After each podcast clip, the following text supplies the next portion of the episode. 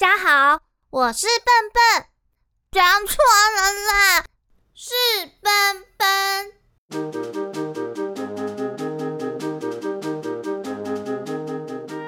欢迎收听笨笨小剧场，一起来看看渊宇后来发生的故事吧。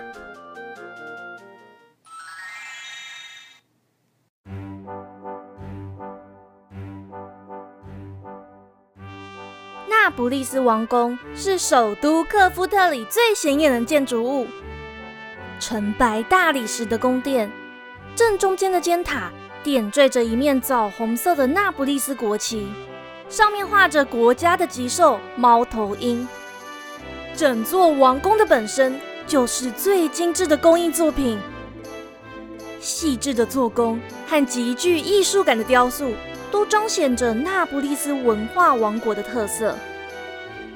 在夜里，王宫和各大工会就点起了油灯，将整个大街映照得像白天一样。人潮依旧熙熙攘攘，守卫也在一旁紧盯来往的人群。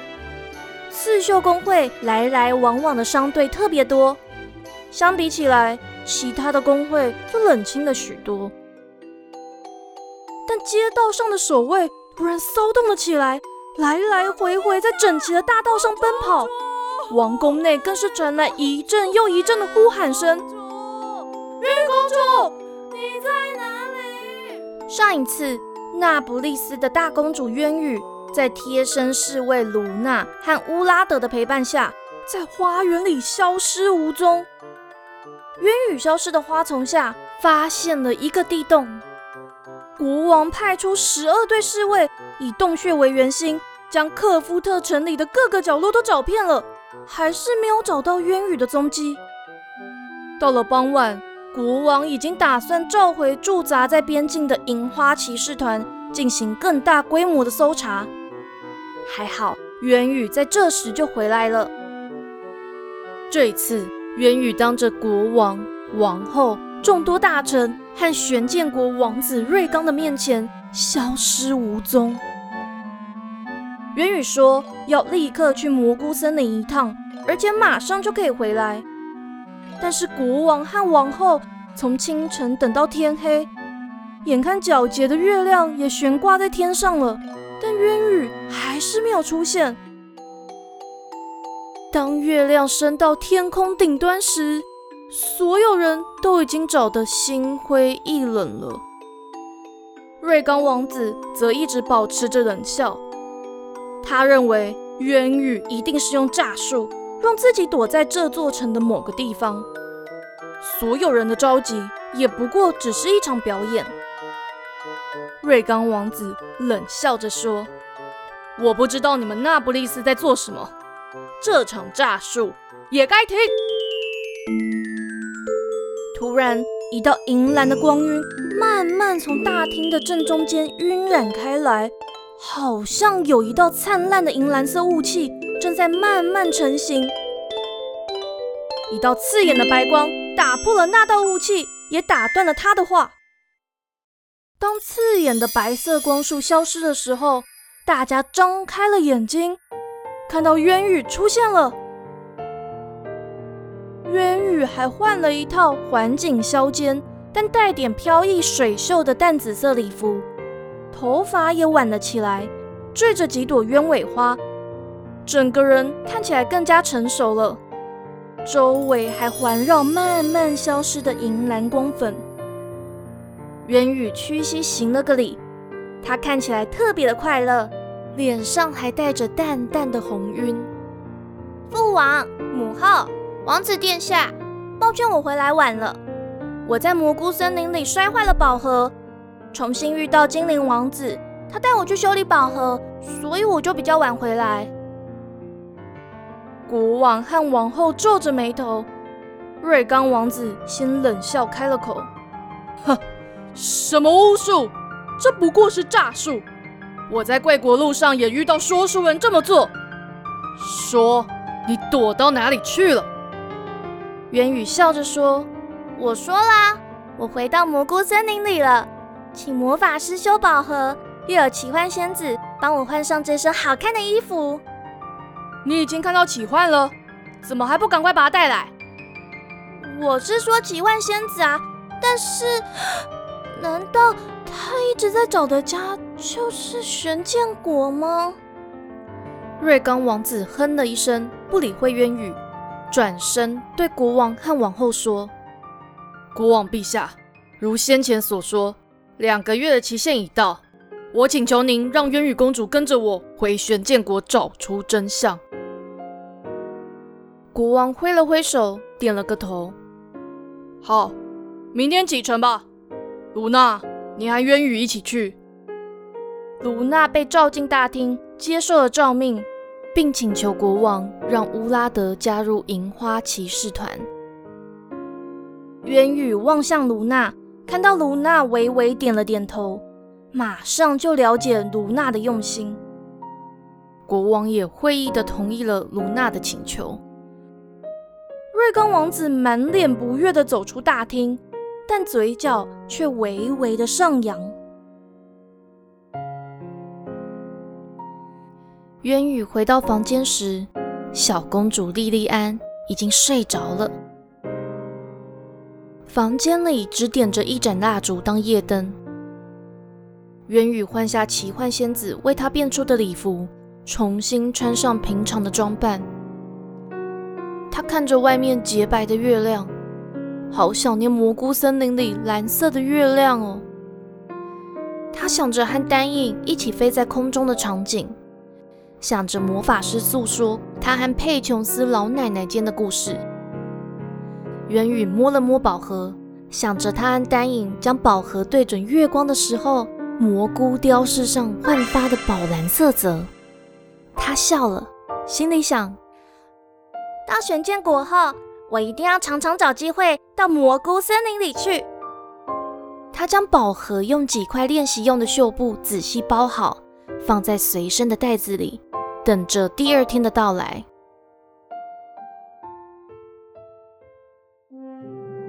第二天天刚亮，大队人马浩浩荡荡的离开王宫。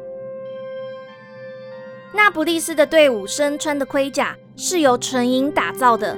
上头还依照不同的兵种雕刻着繁复的花纹。相较之下，玄剑国的队伍就只有黑压压的一片。铁黑色的头盔搭铁黑色的盔甲，造型生硬。就只有瑞刚王子的一身珠光宝气特别的显眼。工会来往的商队都停下脚步，站在大道上，对着队伍行礼。城门口的守卫。也严肃地对公主行礼。这一行人走上克夫特外的银杏大道，路过洛特尼村，经过了一整片的荒漠。他们走了七天七夜，好不容易才抵达位于东南方的圣特雷。卢娜让乌拉德带着伟伟和星星回家，元宇一行人依依不舍地跟他们道别后。继续沿着黄沙漫天的道路上行走，元宇一行人又走了八天，才抵达玄剑国的边境之城索沃。城门外的守卫远远就见到瑞刚王子浩浩荡荡的阵仗，马上拉起沉重的大铁门，并列队欢迎王子好。刚进到玄剑国。渊宇就听到一声又一声的吆喝和兵器相交的声音。渊宇讶异的发现，上至八十岁的老翁老妇，下至三四岁的小儿，手上都拿着厚薄不一、长短迥异的刀或剑，在空荡荡的广场上练习武艺。玄剑国里的建筑都灰扑扑的，有点惨白，没有半点色彩。唯一的颜色就只有广场上的人们因为习武后涨红的脸，但他们身上的衣服也都非常朴实。瑞刚王子得意地看着元宇，因为眼前的景象而愣在马背上，就转头对他说：“我们玄剑国的武艺很惊人吧？”渊宇冲口说出：“我觉得我们那不勒斯人的武艺也很好啊，倒是你们应该要改造一下建筑和缝纫技术吧。”一点美感也没有。瑞刚王子冷笑着说：“哼，我们玄剑国人的美，不是练习刺绣或画图，而是经过锻炼的身体和五摧不坚的剑。渊宇笑了笑，没有反驳。当天下午，他就被安排和喜欢的老城主父亲见面。这座边境小城的摆设非常寒创，议事厅里连条地毯也没有，唯一的光亮是大厅后方的壁炉。老城主坐在壁炉旁的木椅子上，木头感觉跟他一样衰老脆弱。两旁站着一名男仆和一名女佣人。腰间都配着剑，头上绑着头巾。老城主今年已经八十岁了，身穿简朴的棉布绿色上衣，搭配米黄色的棉布长裤，一头雪白的短发相当的杂乱，嘴边的白色胡渣爬满了整个下巴，眼窝凹陷，白色眉毛又长又乱，感觉好几天没有睡好了。瑞刚王子向老城主介绍渊羽和这次会面的来意后，老城主仿佛陷入长长的沉思里，眼里很迷茫。渊羽见老城主沉默许久，忍不住问：“我这次来是想了解启欢小姐，她当初是怎么离开？四十年了，还是五十年了呢？”老城主突然打断渊羽的话，喃喃自语了起来。火炉一闪一闪的火焰照耀在老城主的脸上，他停了很久，又继续说：“那年，那个人出现在武艺大会的会场边，我们家的傻女儿嘞，看到那变化无穷的衣服，居然说要学戏法。”傻孩子啊，怎么会有戏法？但我拗不过我那傻女儿哦，她又说要改名叫奇幻，不要我帮她取的好名字啦。那天是中秋月圆，然后她就跟着那个人走了。我再也没有看到我的傻女儿了，我的希望啊，我的洗碗！老城主越说越哽咽，就再也说不下去了。一旁的老妇人帮腔说：“哎呦，城主大人啊，要我说啊，是喜万小姐太荒唐了，她怎么会有魔法嘞？”那个人是骗子，是骗子！我答应让他去的，我答应过的。但这么多年来，他才写了一封信给我。其实啊，只只要他活得幸福就好了。我的傻孩子啊！瑞刚打断他们说。索沃城主，你不必勉强。那骗子所属国度的公主已经在这里了，我会要他想办法。渊羽瞪了瑞刚一眼。当天晚上，渊羽被安排在一间华丽的大房间里，和其他简朴的摆设完全不一样。但他看也不看。要卢娜把房间里的窗帘拉得密不透风，并要卢娜在门口把风。元宇确认房间都关好后，打开了宝盒。他闭上了眼睛，想着魔法师的家。渊宇发现自己张开眼睛后，就成功的回到那片光秃秃的空地前。一旁的树屋竟然传来了笑声。让他意外的是，空地刚接触到他的目光，马上从地上长出了一座石屋。石屋前的木门扭了扭鼻子，打了个哈欠，半眯着眼看了看渊羽，说：“是渊羽公主啊，魔法师不在家，她在旁边。”渊羽，渊羽公主，两声呼喊从空中传来。魔法师轻飘飘地降落在渊羽的身旁，丹影却像是无法控制自己飞行的速度，从上方重重地掉到地面。木门被打断话后，瘪了瘪嘴，他已经有点习惯说的话被打断了，所以又打了个哈欠，打起了瞌睡。渊羽对魔法师屈膝行了个礼，开心地握住丹影的手。魔法师问：“这么晚来找我有什么事吗？”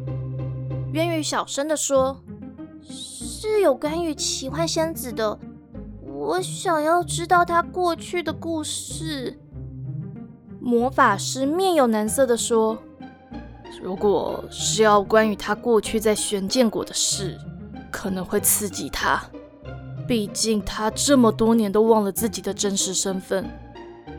魔法师突然安静了下来，就没有再说下去了。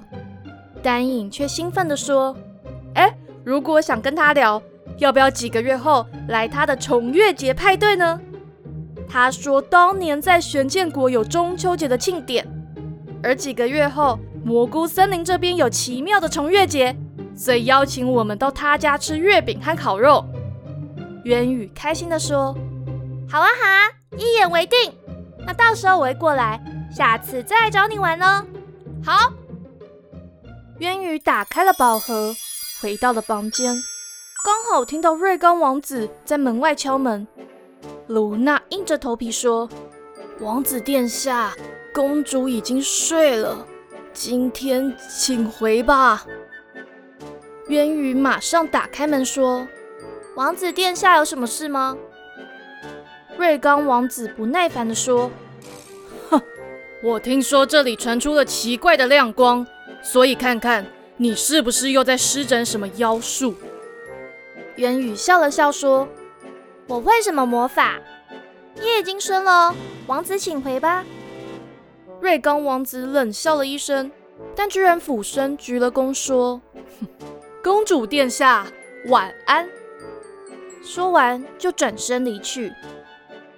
元宇松了一口气，交代卢娜说：“哎，等我们到了玄剑国的首都之后，窗户还有所有的缝隙都要检查好哦，因为我可能常常会到蘑菇森林里哦。”卢娜点了点头。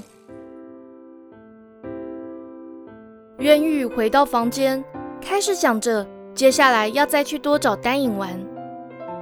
而再过几个月就是重月节了，他就会有机会再见到奇幻仙子了。